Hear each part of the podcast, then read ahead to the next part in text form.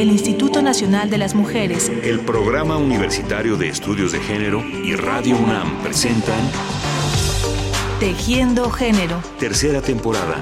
Porque solo a través de la equidad podremos construir una sociedad más, justa.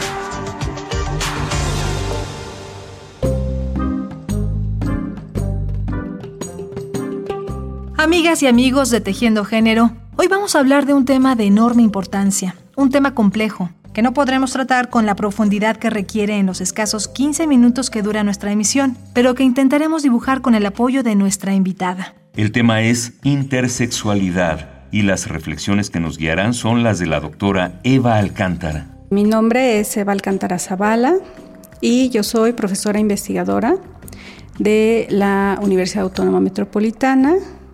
Escribo, es lo que más me gusta.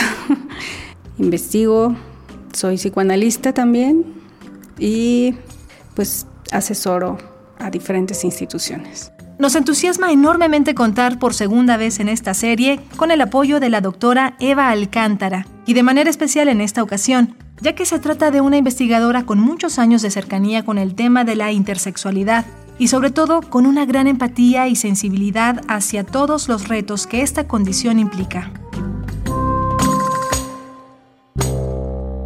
Intersexualidad es un término que en general se utiliza para una variedad de situaciones en las cuales una persona nace con una anatomía reproductiva o una anatomía sexual que no parece encajar en las definiciones típicas de lo femenino o lo masculino. Eh, por ejemplo, una persona puede nacer con genitales típicamente de mujer, pero en su interior no tiene eh, ovarios, sino testículos. O una persona puede nacer con genitales que tienen formas intermedias entre lo masculino y lo femenino, ¿no? lo que los médicos llaman ambigüedad de genitales. En fin, esas son solamente dos posibilidades entre una gama muy amplia de composiciones corporales y orgánicas con las que nacen las personas, incluidos los genes, las hormonas, los órganos reproductores internos, las formas de los genitales y la composición hormonal.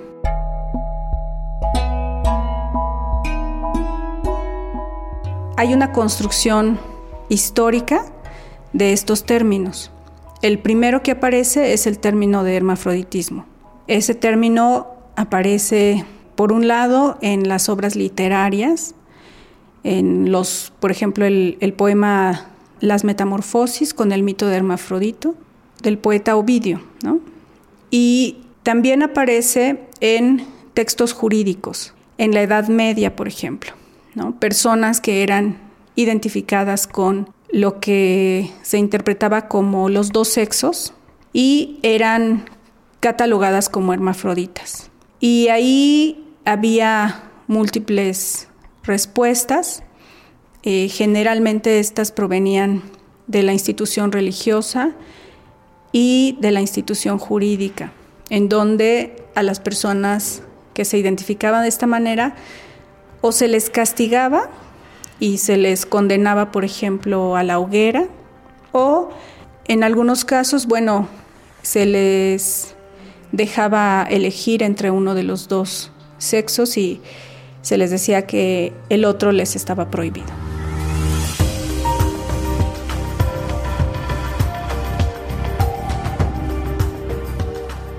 La intersexualidad no es una patología.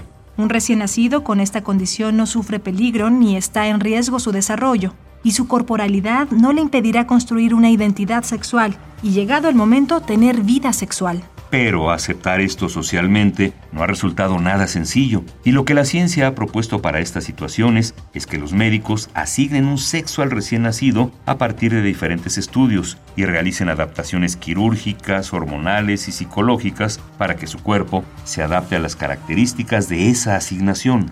Yo soy psicóloga de formación. Entonces, cuando terminé la licenciatura en psicología, fue la primera vez que haciendo mis prácticas en en un hospital especializado de niños. Yo conocí realmente a las personas diagnosticadas con estos síndromes asociados a la intersexualidad.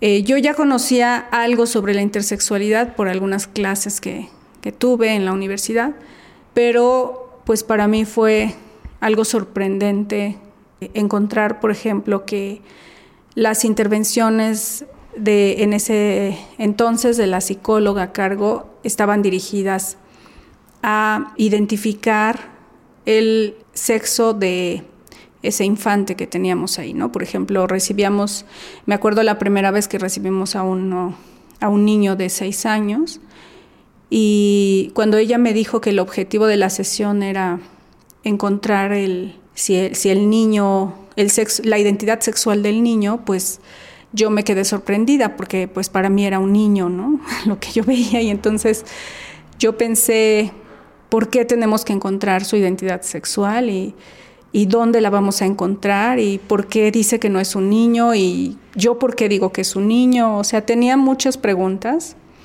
pero en realidad no tenía elementos para responderlas.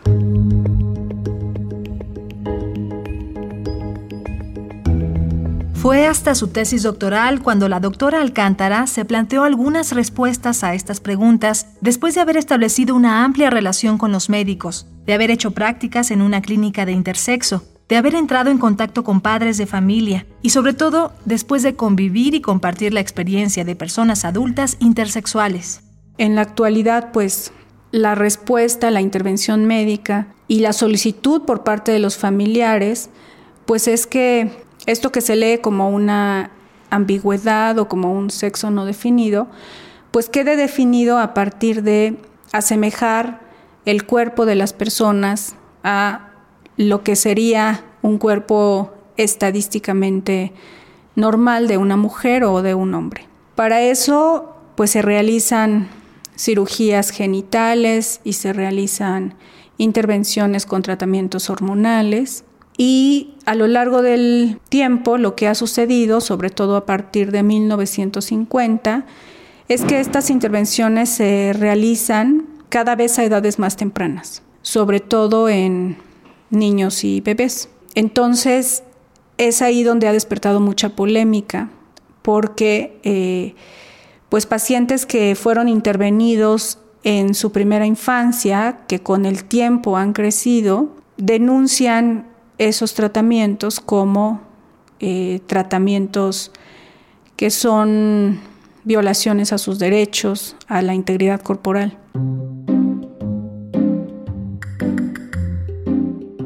Esto que dice la doctora Eva Alcántara es muy importante porque las personas intersex han sido sometidas a un estigma que las ha dejado a merced de otros en las decisiones sobre su propio cuerpo y que las ha marcado por el trato diferenciado que reciben desde la infancia. Cuando una persona es muy pequeña, pues realmente está indefensa, no tiene posibilidad de, hablar sobre lo que no le parece, porque le es muy difícil ubicar qué es lo que le hace sentir mal o incómodo o.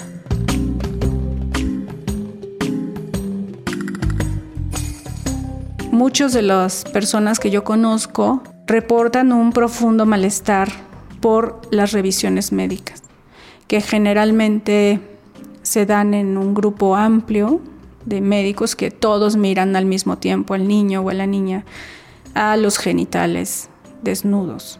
Y, esa sensación les hace retener una imagen de eh, vergüenza de sí mismos, una imagen de desconcierto y un profundo malestar. Entonces es una situación que se reitera en el trato cotidiano cuando sienten que las otras personas pues van a reaccionar de la misma manera, ¿verdad?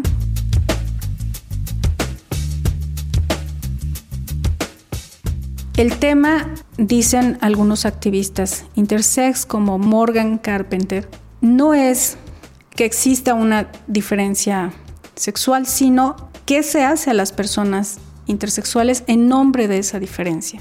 Cómo se interviene, cómo se les trata, cómo se les estigmatiza, etc.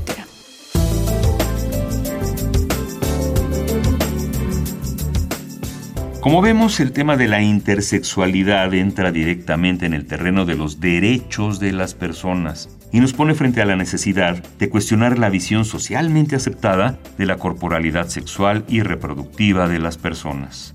Antes lo que hacían generalmente, y no dudo que se siga haciendo eso en muchos otros lugares, pues es guardar el secreto incluso ante los familiares y hacer intervenciones sin el consentimiento informado necesario. Y bueno, cada vez eso ocurre menos en el mundo, porque antes de hecho incluso era parte del protocolo que se guardara el secreto al paciente de lo que se estaba haciendo, con la idea de que la identidad sexual sufriría menos alteraciones si la persona no ponía en duda su, su propia asignación sexual.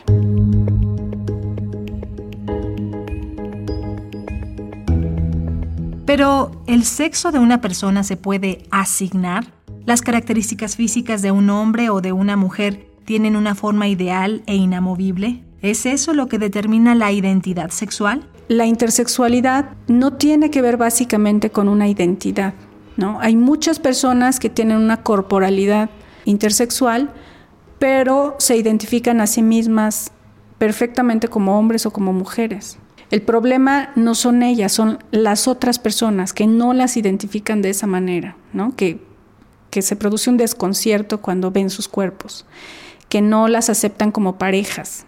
Recuerdo las palabras de una chica intersex que dice, yo soy una mujer, aunque yo, a mí me digan que yo no tengo vagina y que yo no tengo cromosomas XX, que yo no pueda menstruar ni tener hijos, yo soy una mujer.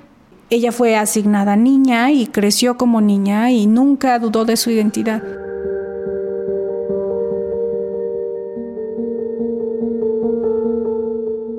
No hace falta corregir, entre comillas, determinadas características físicas, sino modificar muchos parámetros sociales y desechar la idea de que existe un ideal inamovible e indispensable para ser hombre o ser mujer.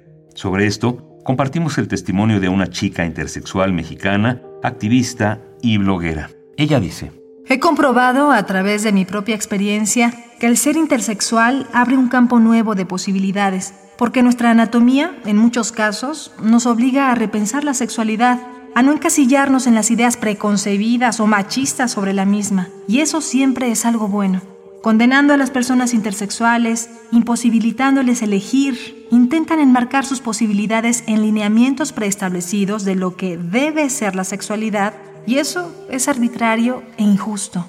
Los seres humanos tenemos que valorar la diversidad, la diferencia. Creo que es deseable que exista. Y creo que las personas, las corporalidades intersexuales, nos retan a, cuestionar nuestros propios supuestos, ¿no?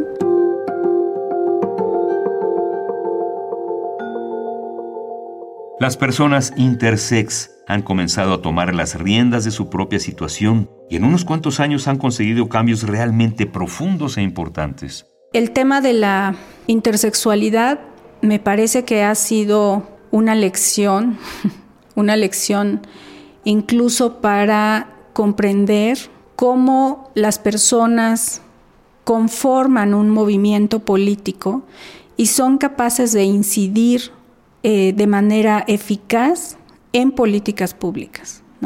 Creo que el movimiento intersexual es un movimiento que inicia más o menos en 1990 y a la fecha, 25 años después de haber iniciado ese movimiento, la incidencia que, que se produce a nivel público, yo creo que es realmente importante. En este momento hay, creo que, un grupo compacto pero importante de personas que a nivel global están planteando preguntas muy interesantes a las instituciones, a las comisiones de derechos humanos, a la institución médica, la institución jurídica, y a la institución académica también, ¿no? Y son capaces de incidir porque es un movimiento bastante ilustrado.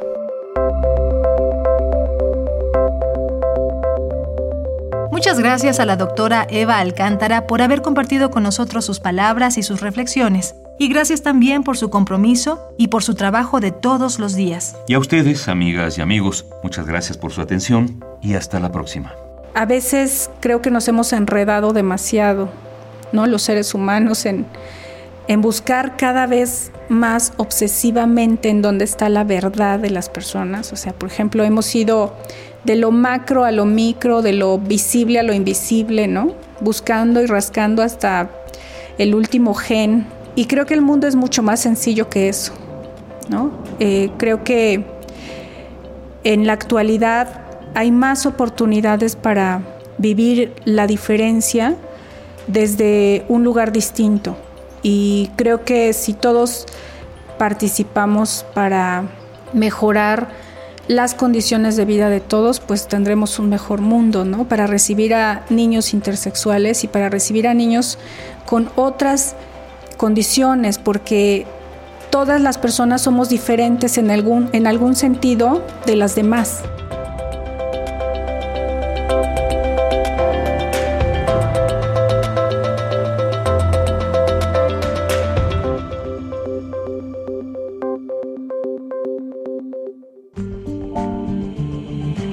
el Instituto Nacional de las Mujeres, el Programa Universitario de Estudios de Género y Radio UNAM presentaron Tejiendo Género. Tercera temporada. Porque solo a través de la equidad podremos construir una sociedad más, justa.